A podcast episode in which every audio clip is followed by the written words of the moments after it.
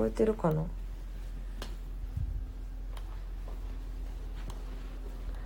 こんばんは。こんばんは。聞こえてるかい？ララララ。こんばんは。ちょっと来るまで。あ待って。歌歌ってたら来ちゃってた。こんばんは。こんばんはの意味わからん歌歌っててすいません。ありがとうございます。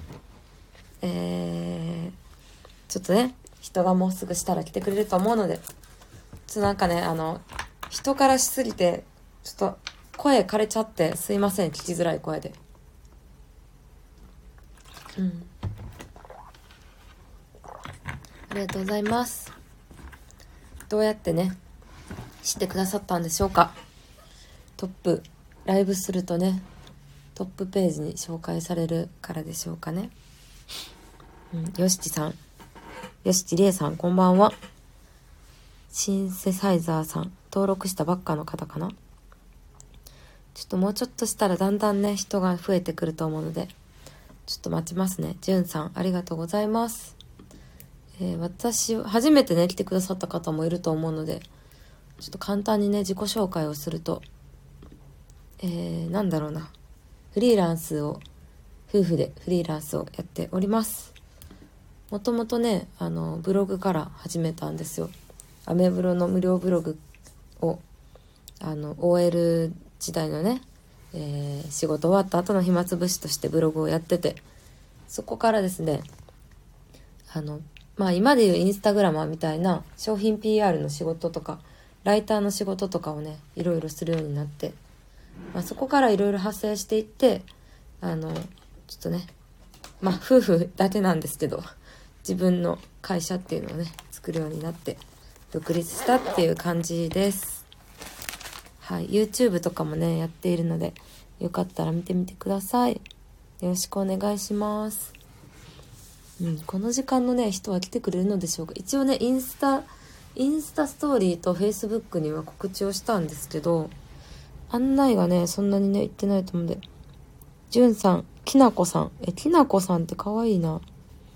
ありがとうございますすごいおしゃれな感じでねいいですねちょっとみんなのプロフィール見てみようかなよしきれいさんマヤ歴テーマの振り返りと昨日のテーマ明日のテーマをお届けしていますへえ。あ、現役キャリア女子のマヤ歴。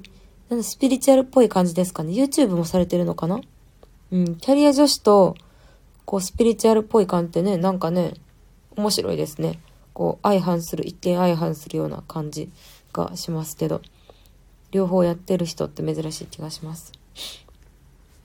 じゅん、じゅんさん。可愛い女の子の画像ですね。うん。きなこさん。プロフィール書いてあったらね、ちょっとね、読みたいなと思います。声に出しては読まないですけどね。あ、はなみんさん。お久しぶりです。なんかすごい久しぶりな気がする。私ずっと最近ライブ配信も全然してなくて。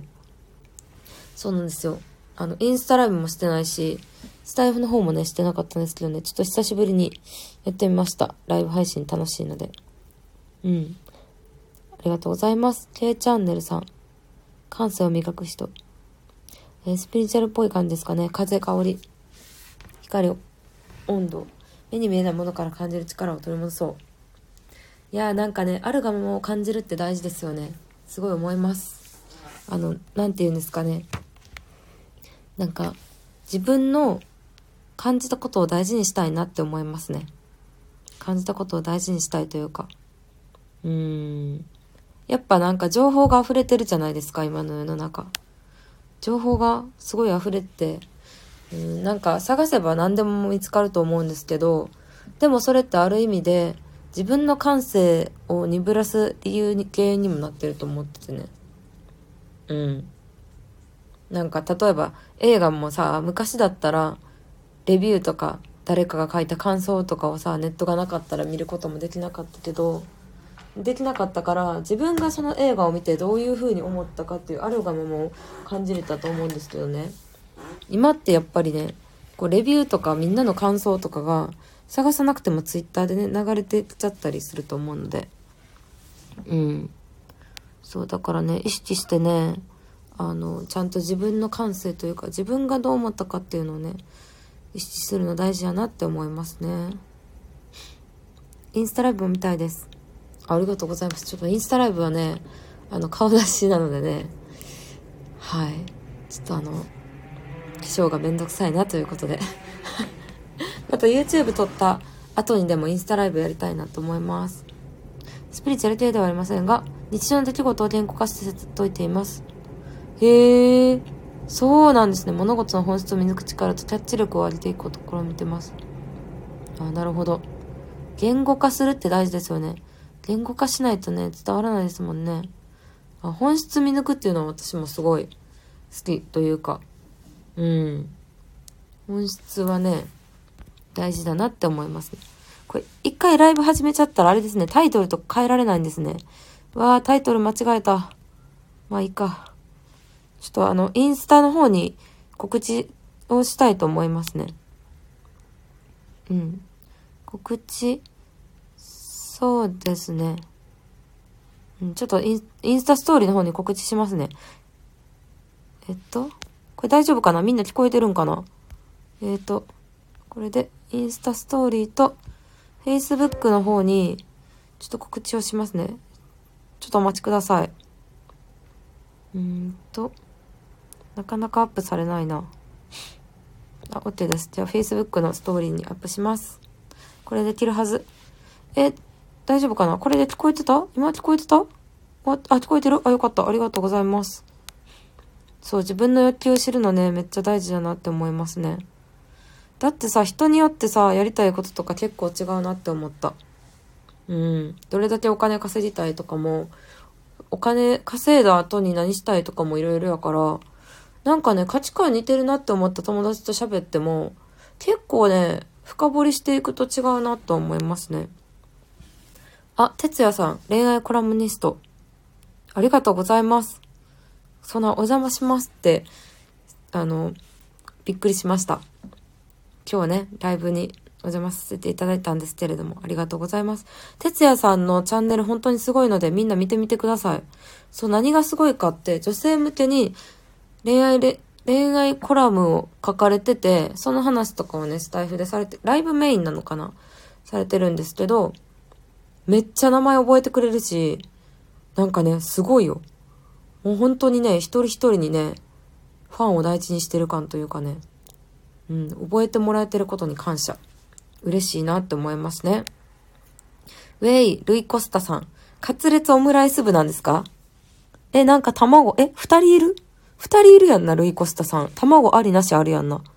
どういうことだ？カツレツオムライス部。頑張ってください、部活。聞こえてます？ありがとうございます。お、桜さん。桜さんと哲也さんが両方に聞かれているぞ。そう、哲也さん、みんなフォローしてみて。私、あんまりさ、なんかさ、低い声よりもさ、ちょっと少年っぽい声の方が好きやってんけど、ずっと。年下が好きやからさ。でも、哲也さんの声めっちゃいい。いいし、なんだろうな、人が、人柄ありきで声がかっこよく聞こえる感じなので、優しいし、あの、思いやりに溢れた人です。聞いてみてください。さくらさんありがとうございます。さくらさんのスタイフも私めちゃめちゃ好きなんですけど、あの、めっちゃ初期の頃に、ね、あの、スタイフ始めてくれてて、うん。なんかね、楽しそうだった。あの、どの SNS よりもさくらさんがまず楽しそうだった。そうなの。だからね、あのね、うん、なんかね、あ、さくらさんはね、いろんな婚活をされてるんですけど、実況中継的な配信やから、なんか楽しいね。うん。私もね、婚活アプリを通じて夫と出会ったんですけど、婚活アプリもね、すごい進化してるの。私の時より全然。オンライン、最近オンラインデートっていうのがあったりとか、アプリによっては、こうなんだ、特にやりとりすることなく出会えるシステムがあったりとか、最新のね、婚活アプリ事情を教えてくれてるから、見てみてください、ぜひ。うん。はい。そう、はいはね、オムライ、カツレツオムライス部頑張ってくださいに関する対してのはいかな。お金稼ぐ前にまずは自分にお金かけることができなかったことに気づきまして、お金ブロック外して外見磨きに行きたくなりました。いや、でも、やっぱ、なんだろうな。うん。使わないと入ってこないのはめっちゃあると思う。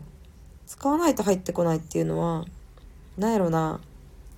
だってさ、お金を使うってことはさ、そのサービスを提供している人に対しての尊敬というか、うーん、なんか応援とかっていう意味もあると思うけど、それをもったいないと思ってたら自分も受け取れないと思うから、うん。そうそうそう。ね、まず使うのはいいよね。自分にお金かけるのはいいよね。うん。まあ、結局ね、自分にお金かけるのが私は一番コスパいい気がするね、個人的にも。そうそうそう。なんか、自分にお金かけるのは、持ち物とかカバンもいいけど、結構ね、髪の毛とかね、肌とかね、歯とかにね、お金をね、かけると、こう自己肯定感上がるかなって思いますね。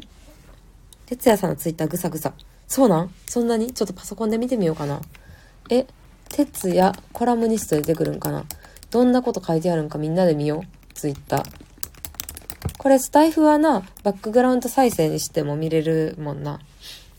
あ、おー、えっ、ー、と、最高の口説き文句。最高の口説き文句？めちゃめちゃ面白い。みんな ?TBA のみんなは？みんな ?TBA のみんなはフォローしないでください。TBA 私がやってるね、コミュニティね。私のオタ活がバレる。オタ活バレ、そうだね。わかった。あまりおじさんに言わないようにするよ。うん。いや、オタ活楽しいよね。私もなんかのな、オタ活をしたいけどな、なかなかこう、ハマろう、めっちゃハマるのって難しいよね。ちょっといいなっていうのはあるけど、なんか深くハマるの難しいよね。K チャンネルさん。男の好きには意味がない。愛してるというか。え？男の好きには意味がない？最強の口説き文句。最高の口説き文句とか面白いですね。好き。男の、あ、これね。10時間前のやつね。男の言う好きは鵜呑みにしないで。これは気持ちがなくても言える言葉。愛してる本気じゃないと言えない。あー、なるほどね。うーん、確かに。えー、すごいね。めっちゃツイッター投稿されてるんですね。あ、スタイフをこうやって投稿できるのか。私ちょっと最近ツイッターやってないからな。見る専門って感じなんですけれども。えっとね、えっとね、て、哲也さんの感じがすごいよ。もうあの、ヤンキーみたいになってるよ。うん。え、お、カツレツオムライス部の人二人いる？卵ある？あ、まあでも名前が変わったんか。変わったらこうなるんか。うん。うわ、おめすぎ。よくわかってくれてる。おー、嬉しい。いや、めちゃめちゃイケボです。小栗旬とそっくりな声なんで聞いてみてください。さくらさんか哲也さん知りました。ごめん、バレてもうたね。バレてもうたね。マジでイケボーいや、ほんまにそうですね。みゆさんとのコラボは今でもランキング上位。あ、そうなん？よかった。ランキング上位嬉しいわ。うん、なんとかね、知ってくれる人が増えたらいいなと思って。単純に。うん。さくらちゃん、こんばんは。え、なんかさ、ライブってさ、めっちゃ楽しいね。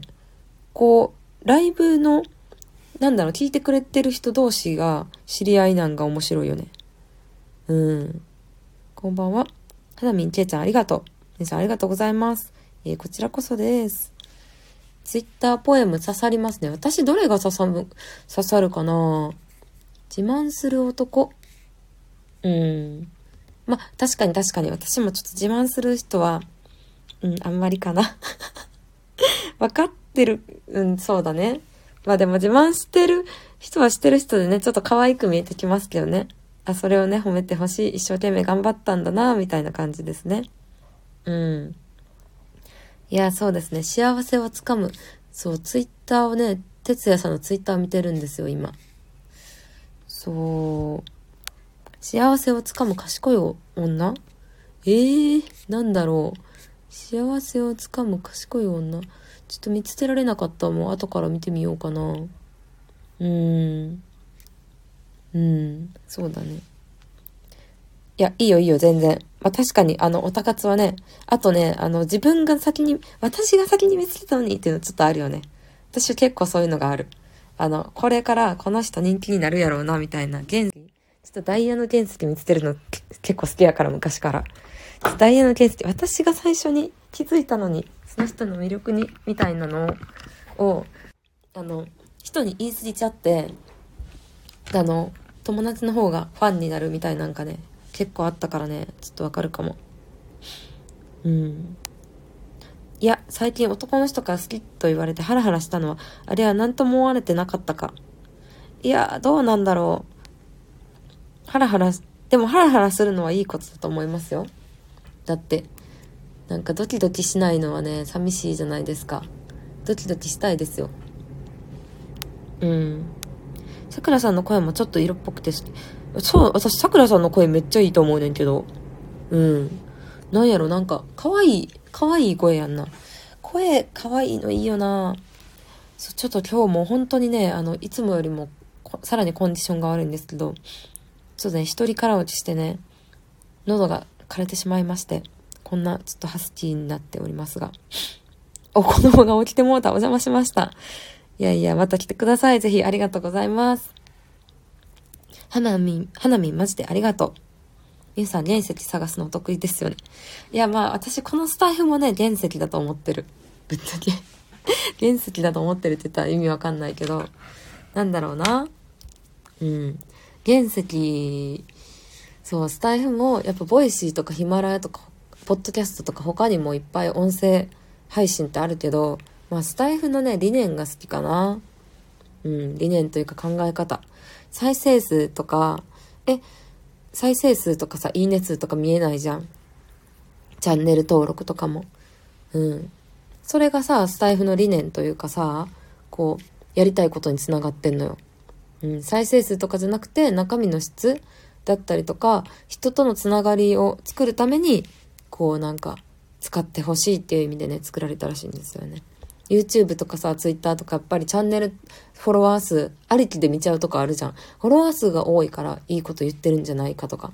じゃなくってそういう偏見をなくすツールとしてね、作ったらしいので。うん。いや、いいなって思いますね、私は。昔、で、あと操作性がわかりやすいし、昔のアメブロを思い出す感じでめっちゃ好きですね。原石。大好き。原石大好きっすね。育成、育成大好きなんですよね。なん、なんなんでしょうね。育成ゲーム大好き。うん。昔からね、むもう多分、む昔、生まれつきだね。何か大きなきっかけがあったってわけではなく、ないけどね、小学生ぐらいから好きだったかな。うん。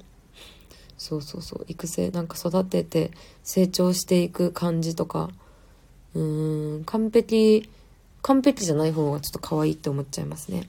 関西弁は鉄板級に可愛いです。えー、ありがとうございます。これさ、私ずっと関西にしか住んだことないからさ、京都、大阪って。うん、褒められることがまずないからね。みんなそうですからっていう。そう。やっぱ外にね、出ないとね。関西弁ビジネス可愛い女子、最強です。いや、嬉しい。ありがとうございます。みゆさん可愛いとか、さくらさんが色っぽいとか、おっさんみたい。いや、私もね、可愛い女の子ね、大好きなんでね。うん。いろんな人をね、探したいなって思いますね。そうそうそうそう。ちょっとね、うん、これ昨日やればよかったなと思って、土曜日の方がね、耳、みんなね、聞きやすいかなと思って、そうなんですよ。やっぱ日曜日になるとね、みんな明日の準備とかしてるのかな？どうなんでしょうか。うん。この前、春彦さんという方のチャンネルで、哲也さんがコラボしてたのですが、音声メディアの可能性について、あ、そうなん？春彦さん？ええー、覚えとこう。ちょっと忘れるからスクショっとくわ、このページ。ありがとう。あ、アーカイブあるんや。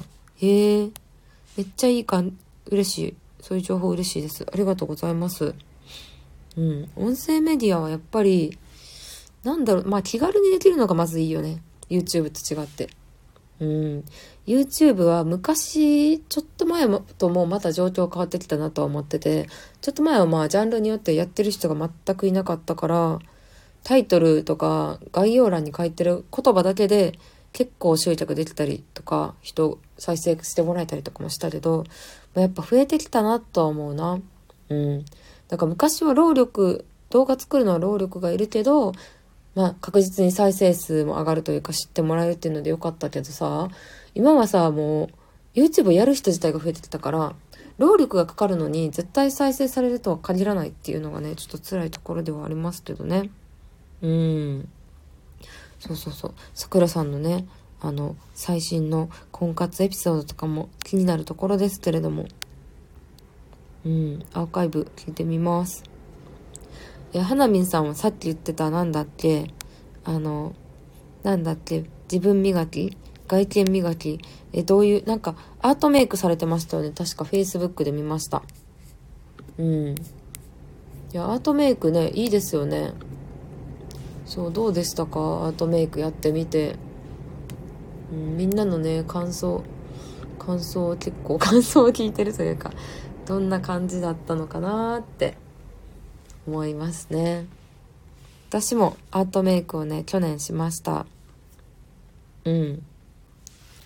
そう、アートメイクをしたんですけど、え、どうだろう？今鏡で見たら、まあでも、全く描かなくていいまではいかないけど、めっちゃ楽になりましたね。朝の時間短縮にはね、なりますよね。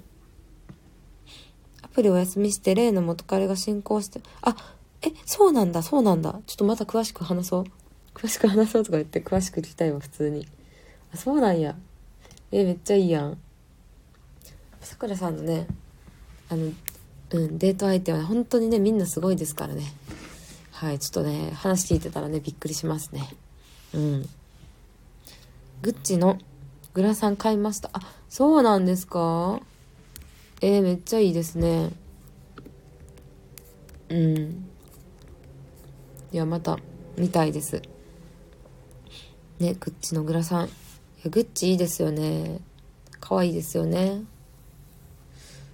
なんか今の時間、ライブ配信してる人すっごい多いのかななんかさ、今自分の YouTube 動画チェック、さっき私も YouTube にね、バッグの中身紹介の動画あるってね、ちょっとね、見返してたんですけど、その動画の右側にさ、おすすめっていうかさ、おすすめ出るじゃん。関連動画出るじゃん。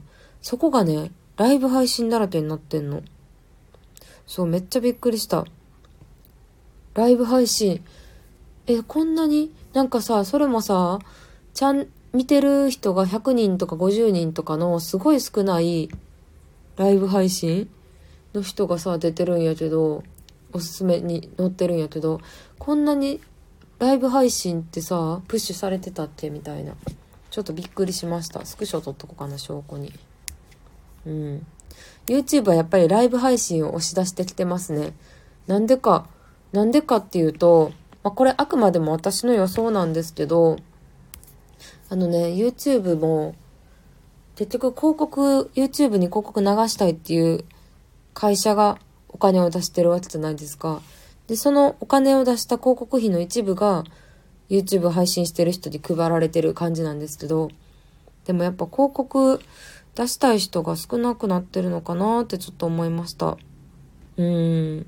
だからね、ライブ配信を積極的にやってもらったり、積極的にみんなに見てもらって、投げ銭？投げ銭も30%ぐらい YouTube が取り分あるんかな。投げ銭おすすめしてるのかな。うん。グッチ似合いそうです。ゆうハイスペ男子さん。お、こんばんは。ありがとうございます。はい。ここは、一日の場所。あ、そうなんですね。そうなんですね。よろしくお願いします。あ、ゆうさん、知り合いなんですね。知り、わかんないけど。ありがとうございます。挨拶。うん。アートメイク、落ちますか？結構落ちてきちゃいました。え、いつしました？さくらさん。私も落ちてきたんかな？落ちてきたんかもしれんね。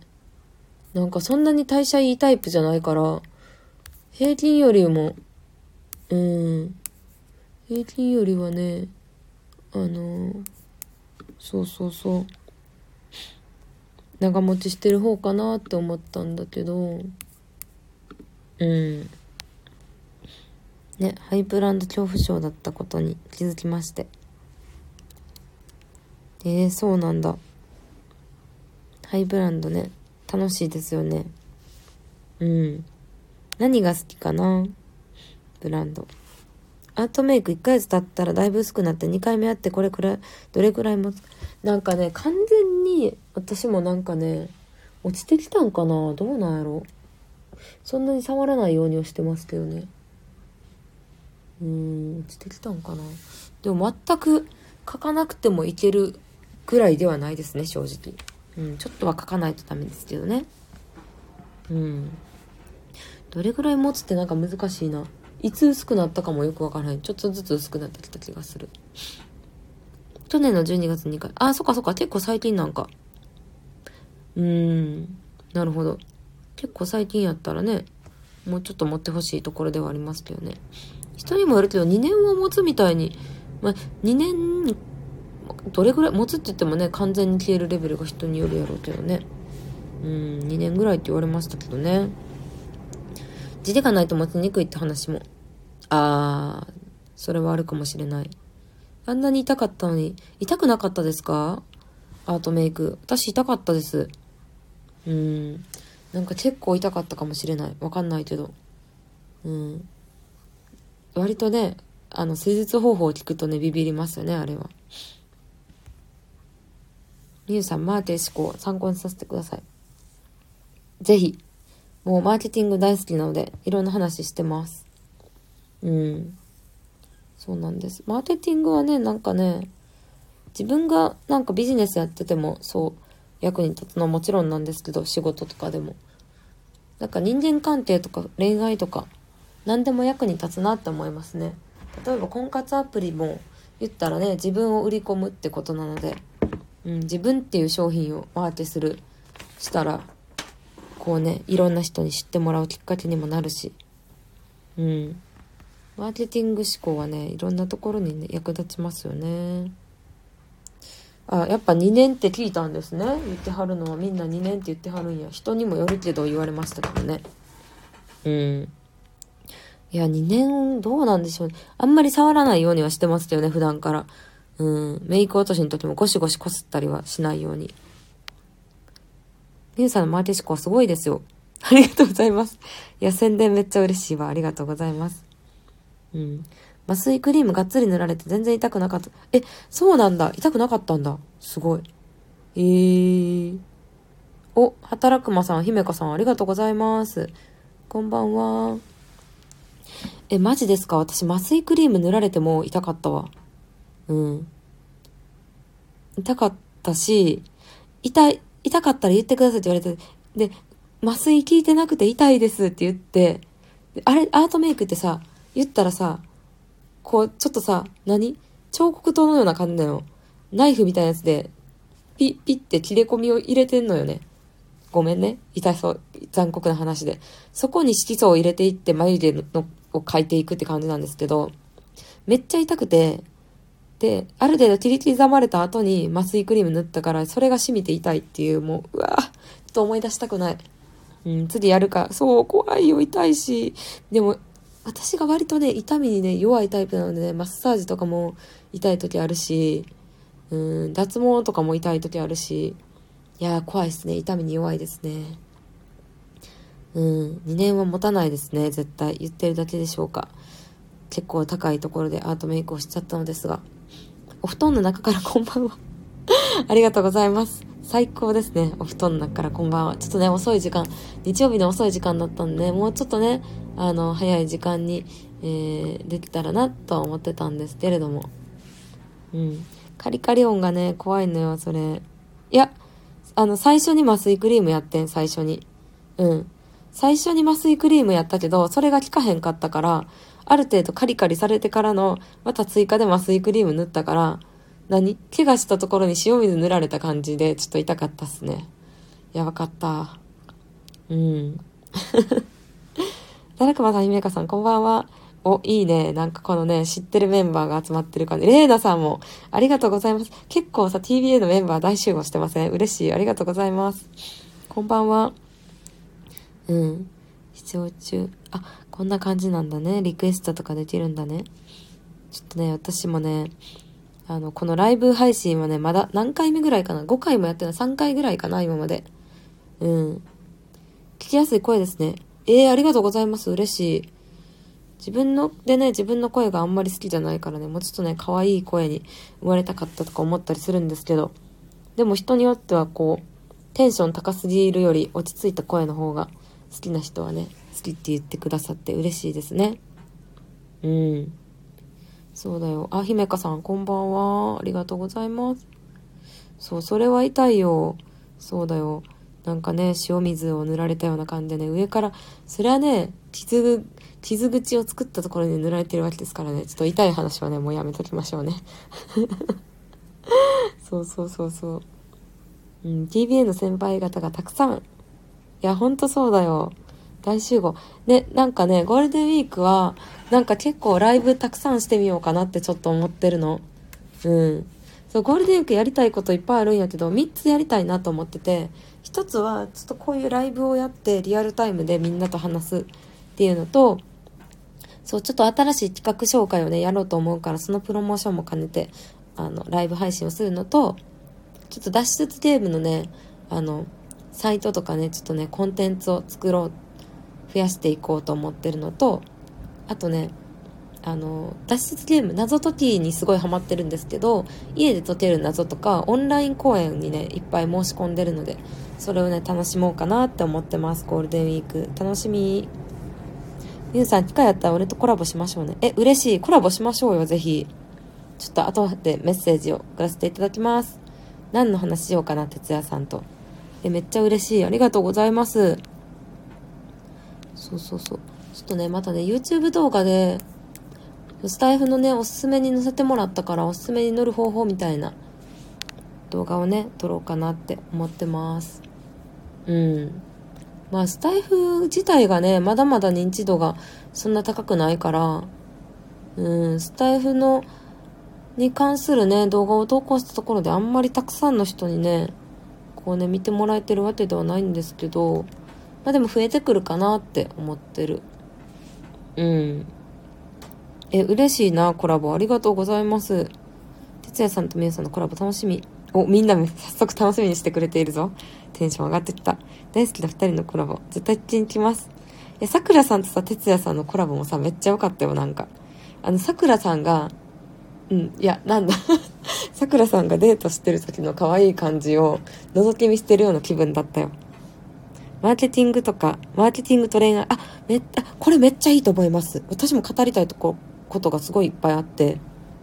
うん。いや、これいいですね。そう、私結婚してるんですけど、婚活アプリで夫と出会って、婚活アプリでどうやったら自分に合う人と出会えるかなって結構考えてやってたんで、その話とかね、できたらいいなって思いますね。うん、めっちゃ楽しみ。そうそうそうそう。や、マーケティングと恋愛、いいですね。マーケティングと恋愛関係の話で言うと、そこでさ、昔にもさ、なんかで話したことあるかもしれんねんけど、そう、今聞いてくれてるメンバーがさ、結構さ、会ったことあるメンバーだからさ、その話聞いたよみたいにななるかもしれんけど、最初さ、あの、まあ、とにかくさ、結婚したいと思ってて、結婚できる人と付き合いたいっていうのはずっと思ってて、合コンにめっちゃ行ってたの。合コンとか、クラブとか、婚活パーティーとか、なんだ、相席食堂とか、あの、相席食堂？相席？相席居酒屋とか、もうとにかくバーベキューとか、とにかくいろんな出会いの場で行ってたんやけど、主に友達に誘われて。でもさ、例えばさ、合コンやったらさ、まず3対3とか4対4で、うん、居酒屋とか、まあちょっとおしゃれなレストランとかでさ、だいたい2時間ぐらい喋るわけじゃん。でも、私、みんなが知ってる、知ってる通り、面食いなんですよ。面食いなんですよっていうのもあれなんですけど、うん、どうなんだろうな。面食いなんかな。え、結構、あの、自分が面食いかどうかわかんないけど、多くの女の子たちって、見た目をあまり気にしない人が多いなって思ったの。うん。本当に気にしてないのかな本当に本当にって思うんですけど、言ってるだけかわかんないんですけど、だからね、なんかね、あんまりタイプから離れてると、ちょっとね、こう、興味を持つことができないというかそうなの。うん。いや、みんな、面食いは有名。ゆうさん面食いです。ま、さくらさんほどではないと思いますけれどもね。はい。そうそうそう。なのでね、ちょっとね、うん、まあ申し訳ないなというか。まあとはいえ、そんなに言っててますけど合コンでもあんまりモテた経験っていうのが本当になくて私ちゃんと自分より可愛くて優秀まあ可愛い友達と言ってたから結構いつもその友達がね持ってってたのよ。いいとこ取りしてたのよ。まあ合コンとなるとやっぱり見た目しか正直分からへんっていうのもあるしね。1対1で深い話ができるわけでもないしそんなに。うん。でもう本当に何回何回何回合コンやっても全然もういつもその可愛い友達に取られちゃって。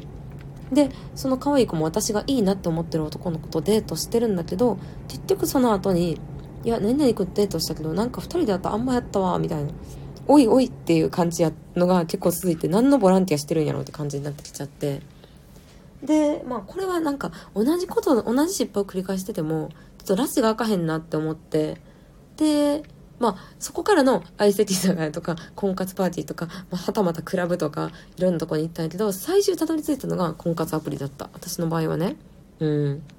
で、なんでかって言ったら、もともとさ、そんなにすっごい友達が多いタイプでもなくて、恋愛に限らず人間関係全般的に、結構なんか、深い関係が好きかな。少人数で深い話するのとかが好きだったから、うん、婚活アプリだったらね、最初からこう写真が見れたりとかこうプロフィールで検索できたりとか何よりねお互いマッチングしないとあの連絡のやり取りとか会うことっていうのもないからうんすごいなんかねいいなというかうんなんかなんか初めて自分モテてる感を味わえた。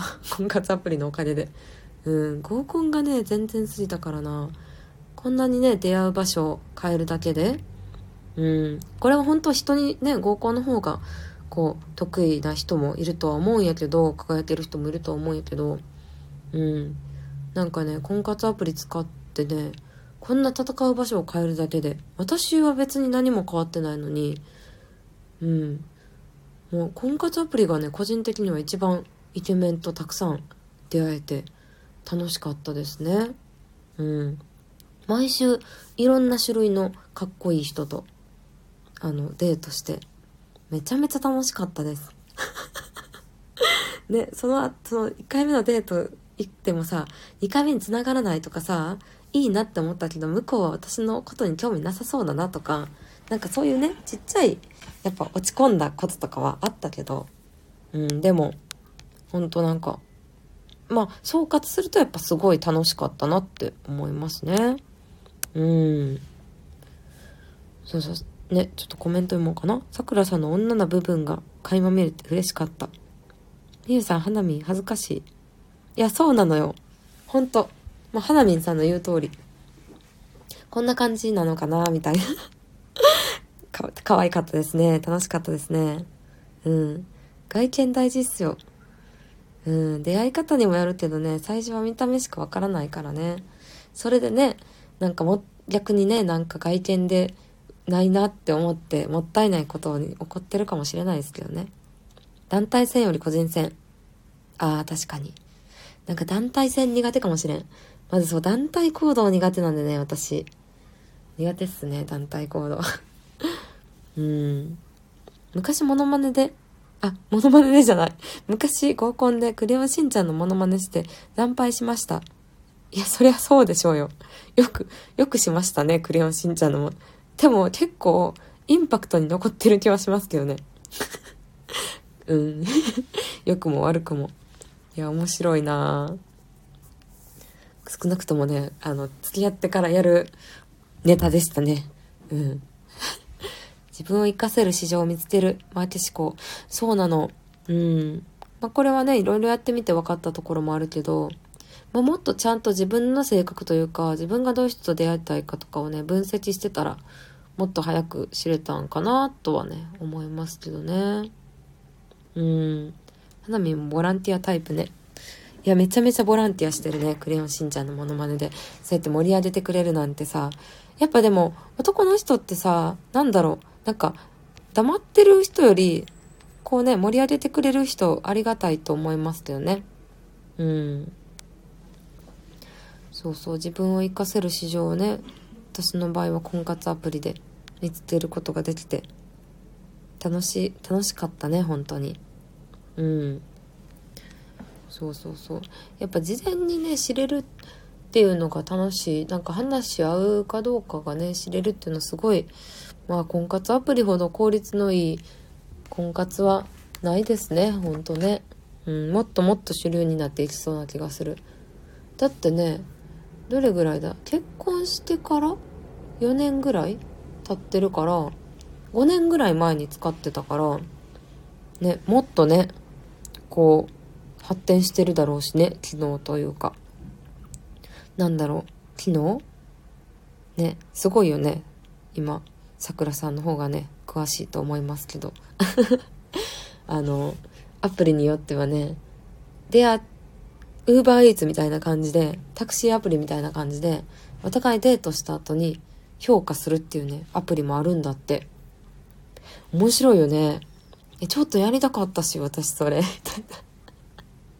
自分をね客観まあね怖いけどね見るのは、うん、自分を客観的に見れるってそうそうないと思うから、うん、客観的にどうだったんだろう。トーク、まあトークスキルとか、見た目とかね、いろんなこうジャンルごとに点数つけられるんだって。面白いよね、あれ。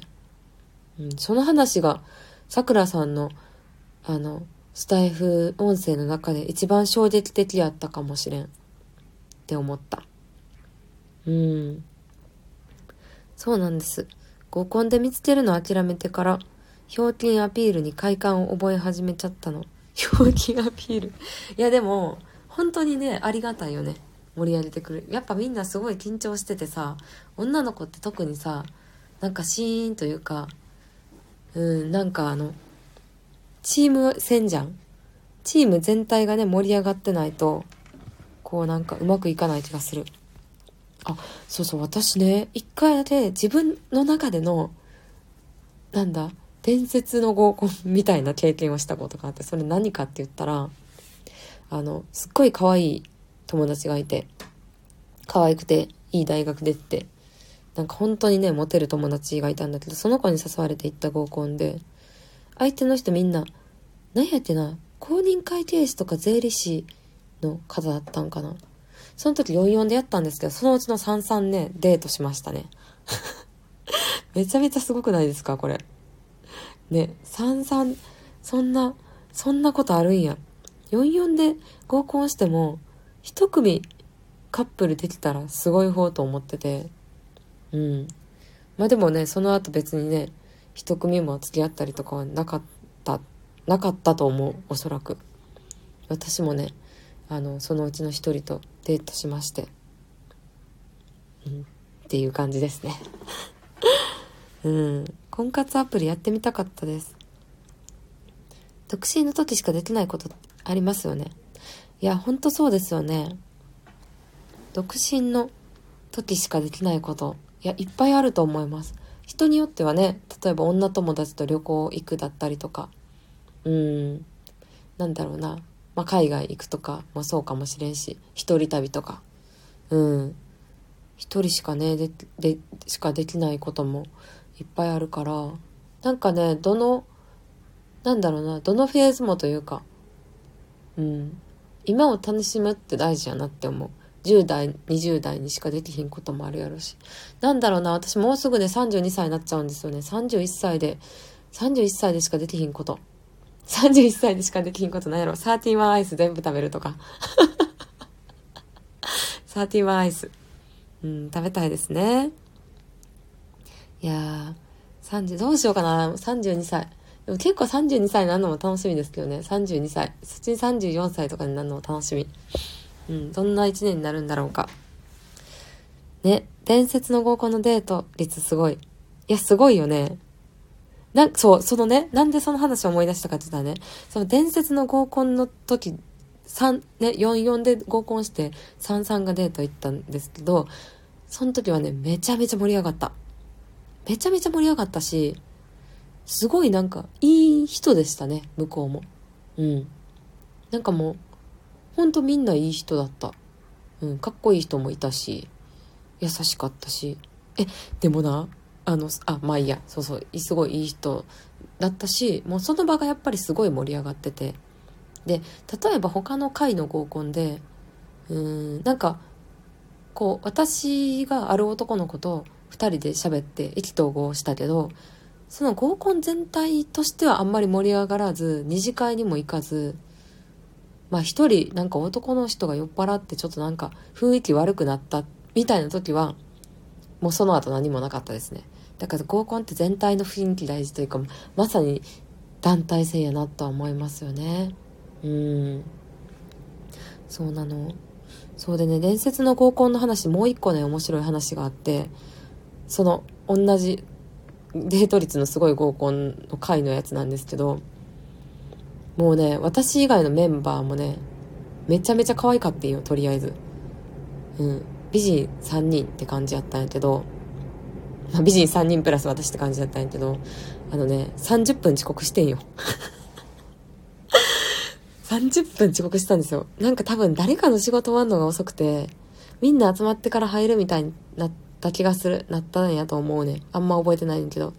なってでさらに道に迷いお店がどこか分からず大阪駅ってさ確か梅田？大阪駅でやってたと思うんだけどめちゃめちゃ広いから大阪のなんか出口間違えたかなんかでなかなかあのつけなくてね。で着いた頃には30分遅刻してて待ってくれてたんですけどにもかかわらず3組カップルでカップルっていうかデートしてるんですよ。だからやっぱね女の人の見た目って大事なんだなって思いました。うん何回も合コンしてると本当にね合コンは特にそれ思うからもうちょっとね現実を突きつけられましたねいろんな意味で。うん。やっぱね男どんなメンバーと行くかによって男の子の反応がもうマジで違って悲しい。ちょっと悲しい。いや面白い話だわ。働くまさん私も思います。結婚した時アプリなんてなかったからな。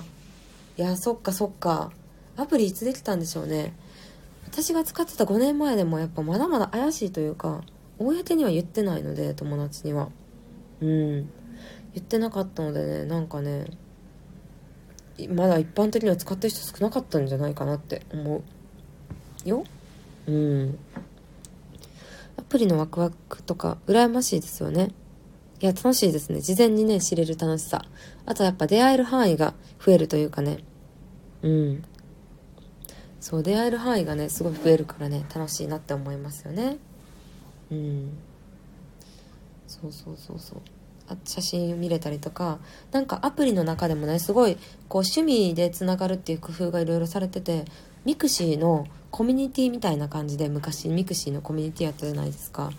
アプリの中にもコミュニティがあるんですよ。なんか映画好きコミュニティとかコーヒー好きとかスタバ好きとか動物好きとかコミュニティがあるからそれに入っててる入ってたらこの人はこのコミュニティに入ってますっていう一覧があってなんかお互いの趣味をねなんとなく知れるみたいな、うん、共通点とかを事前に知れるからなんか私は結構緊張しちゃうというか初対面の人にすごい緊張しちゃうからそれね人その相手の人のプロフィールねめっちゃ読み込んだりとか入ってるコミュニティをめっちゃね調べてからね行ってましたね。はい。言ってました。結構予習大事かなって勝手に思ってて。30分遅刻2時間制だったらラストオーダーまで1時間い ややばいな 2, 2時間行ったからねでもその後ちゃんとねうんね2次会はねしかもね怒ってくれた気がするよいや優しいみんな本当だって社会人2年目とか3年目でねそんなねお金がないと思うんですけどもいやみんな優しいなって思ってうん。ゆうハイスペ男子さん、このチャンネルフォローしました。え、嬉しい。ありがとうございます。そっか、フォローしてくれたフォローしました出るんか。これなんかライブ配信いっぱいやってみたいな。その時間にね、どれぐらいの人が来るかっていうのをね、ちょっといろんな時間にやって実験してみたいですね。うん。まあ、結局ね、マーケティングもね、こうね、お勉強とかね、本とかで学ぶのも楽しいけど、結局いろいろやってみて、なんかデータを取るっていうのが私はすごい好きで。うん、やってみたいなりょうさん紹介しましたりょうさんありがとうございます嬉しいですうんりょうさんのプロフィール見てみようかな。おプロフィール書いてなかったね。ゆうさんゆうさんのプロフィール見たね。うん。私も過去一盛り上がった合コンと盛り上がらなかった合コンの話収録してみようかな。えめっちゃ聞きたいそれ。めっちゃ聞きたい。どっちが聞きたいかって言ったら一番盛り上がらなかった方を聞きたいね。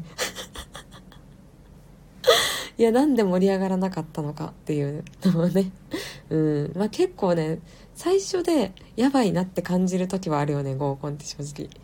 女の子も割とおとなしめの子で男の子もなんかテンション低いなちょっと疲れてるのかなみたいな時ってなんか自分が特にそういう時に幹事とかをやってるとすごい焦ってましたね勝手に。焦ってめっちゃ何としても盛り上げなければみたいになってたね。うん。いやほんまに聞きたい聞きたい。盛り上がった話えっとね。うん。そうそうそう。えっとねそうだな。うん。男の人って女性の顔が好みじゃない時の反応が分かりやすい人多い。いやめっちゃ分かる。うん。なんか分かりやすい人は女の人にどうなんだろうな。女の人。うんまあでも男の人の方が多い気はしますねなんとなくね。女の子の方が見た目気にしない人が多いのかな。私も顔に出てへんよか。気をつけないとね気をつけないとねっても合コンとか行くこともないですけどね。うん。いやいやいやほんとそうですよ。分かりやすい人多いなって思う。やっぱなんか良くも悪くもはっきり言っちゃう人が多い。まあ単純に言うとデリカシーない人がね男の人の方がね多くはなっちゃいますからね。始まった瞬間に盛り上がらないこと確定の合コンとあった気がします。いや、もうそういうのをね、誰もがきっと乗り越えてきてるんでしょうね。はい。うん。リオさん、チャンネルフォローありがとうございます。リンさん、やっぱりネガティブワードの方ですよね。いや、ネガティブワードの方が間違いなく再生数は伸びると思うよ。うん。やっぱなんかね、なんかあの、こんなん言ったら、あれ、第三者の立場から言えるけど、やっぱ盛り上がらなかったやつの方が単純に話として面白そうって思っちゃう。うん。盛り上が、でも盛り上がったのもめっちゃ聞きたいよ。盛り上がったのも聞きたい。なんか盛り上がるという定義もね、人によって違うだろうしね。うん。そのチーム、合コンのチームとして盛り上がってもね、結局、いいなって思う人が別の女の子と仲良くなったら悲しいとかもあるからね。ちょっと楽しみですね。うん。ぽちゃこさんかな？ポチャコさんって言ってるけど、スヌーピーの写真っていうのがめっちゃ面白いね。まあ、同じ犬の犬種やからね、大丈夫やと思いますけどね。ポチャコ好きです。サンリオ今ね、サンリオ、なんだって、サンリオ総選挙やってますね、サンリオ総選挙。うん。ちょっとね、シナモンがまた1位になるのかなポンポンプリンはね、今年25周年なので1位に返り咲いてほしいところですけれども、個人的には。女性の方が本音を隠すのが上手かもしれませんね。うん、それはすごい思うかも。本音をね、隠すというかね、あの、なんだろうな。うん、まあそうかもしれないね。男性の方がね、浮気がバレやすいとかもよく言いますからね。うん。そうそうそうそう。いや、合コンの面白い話あるから。なんか合コン、どんな合コン行ったか覚えてへんな。うん。もうその当時はね、なんか結構さ合コンのグループとかを作るじゃん終わった後に LINE グループとかを作って交流するみたいなことが多いんですけどまあ正直大体それで終わっちゃいますよね。うん。終わっちゃいますよね。ちゃんとね本でねもっとね勉強して高校に臨めばよかった気はしますけれども。テープさんありがとうございます。いやそろそろね50分過ぎたので終わろうかな。今回の話めっちゃ面白かったからちょっとアーカイブに、アーカイブにアップできるかな。私こないだね、間違えて消しちゃったんだよな。ちょっと、どうやって？え、終了したら、え、これ終了したらさ、できるんだっけ？怖いな、間違って消しちゃったら。アーカイブに残そうと思います。またこんな感じでゴールデンウィーク中、あの、ライブ配信いろんな時間にライブ配信してどの時間どのテーマが興味持ってくれる人が多いかっていう分析結果もままた TBA の方でちょっと紹介しようかなコミュニティの方でか今 YouTube とかで紹介しようと思うので楽しみにしてくださいということで今日遅い時間なのにありがとうございましたまたゴールデンウィークやりますできたらインスタストーリーの方でできるだけ事前に告知しようかなって思うのでまた見てみてくださいおやすみなさい。おやすみなさい。ありがとうございます。哲也さんが一流企業の合コンマニュアルってノート作ってるので、コラボの時合コンの話、ぜひしてください。えー、そうなんだ。ノート？ノート、読んでみるわ。哲也さんのノート。うん。そう、音声はね、だいたい聞いてんよ。ありがとうございました。バイバイ。え、これ終わって大丈夫なのかな？ちょっと待って、怖い怖い怖い。これ保存とかどうやんねやろ。終了したらいいのかな？